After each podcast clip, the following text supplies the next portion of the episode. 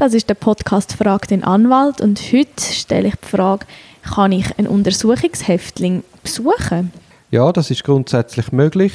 Allerdings muss man dann eine Besuchsbewilligung bei der Staatsanwaltschaft anbegehen und die müssen das bewilligen. Und wenn Sie mir das bewilligt haben, kann ich dann einfach vorbeigehen ins Gefängnis? Nein, natürlich nicht. Man muss dann einen Termin abmachen, man muss sich an die, an die, an die Öffnungszeiten halten, man muss vorher anrufen. Am besten informiert man sich auch gerade, ob man etwas zu essen für den Beschuldigten mitnehmen kann, allenfalls Kleider. Es gibt eben Monate, wo man Fresspäckchen bringen kann und Monate, wo man das nicht kann.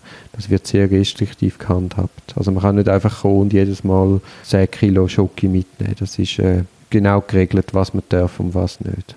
Also auch da gilt wieder im Voraus einfach sich gründlich informieren, allenfalls halt eben bei der Anstalt, wo die Person jetzt gerade ist und dann kann man vorbereitet kommen. Genau, genau. Super. Und es ist auch so, dass man äh, je nach Gefängnisordnung hat man nur so und so viel Besuch gut pro Monat. Also man kann nicht jeden zwei Tage ihn besuchen.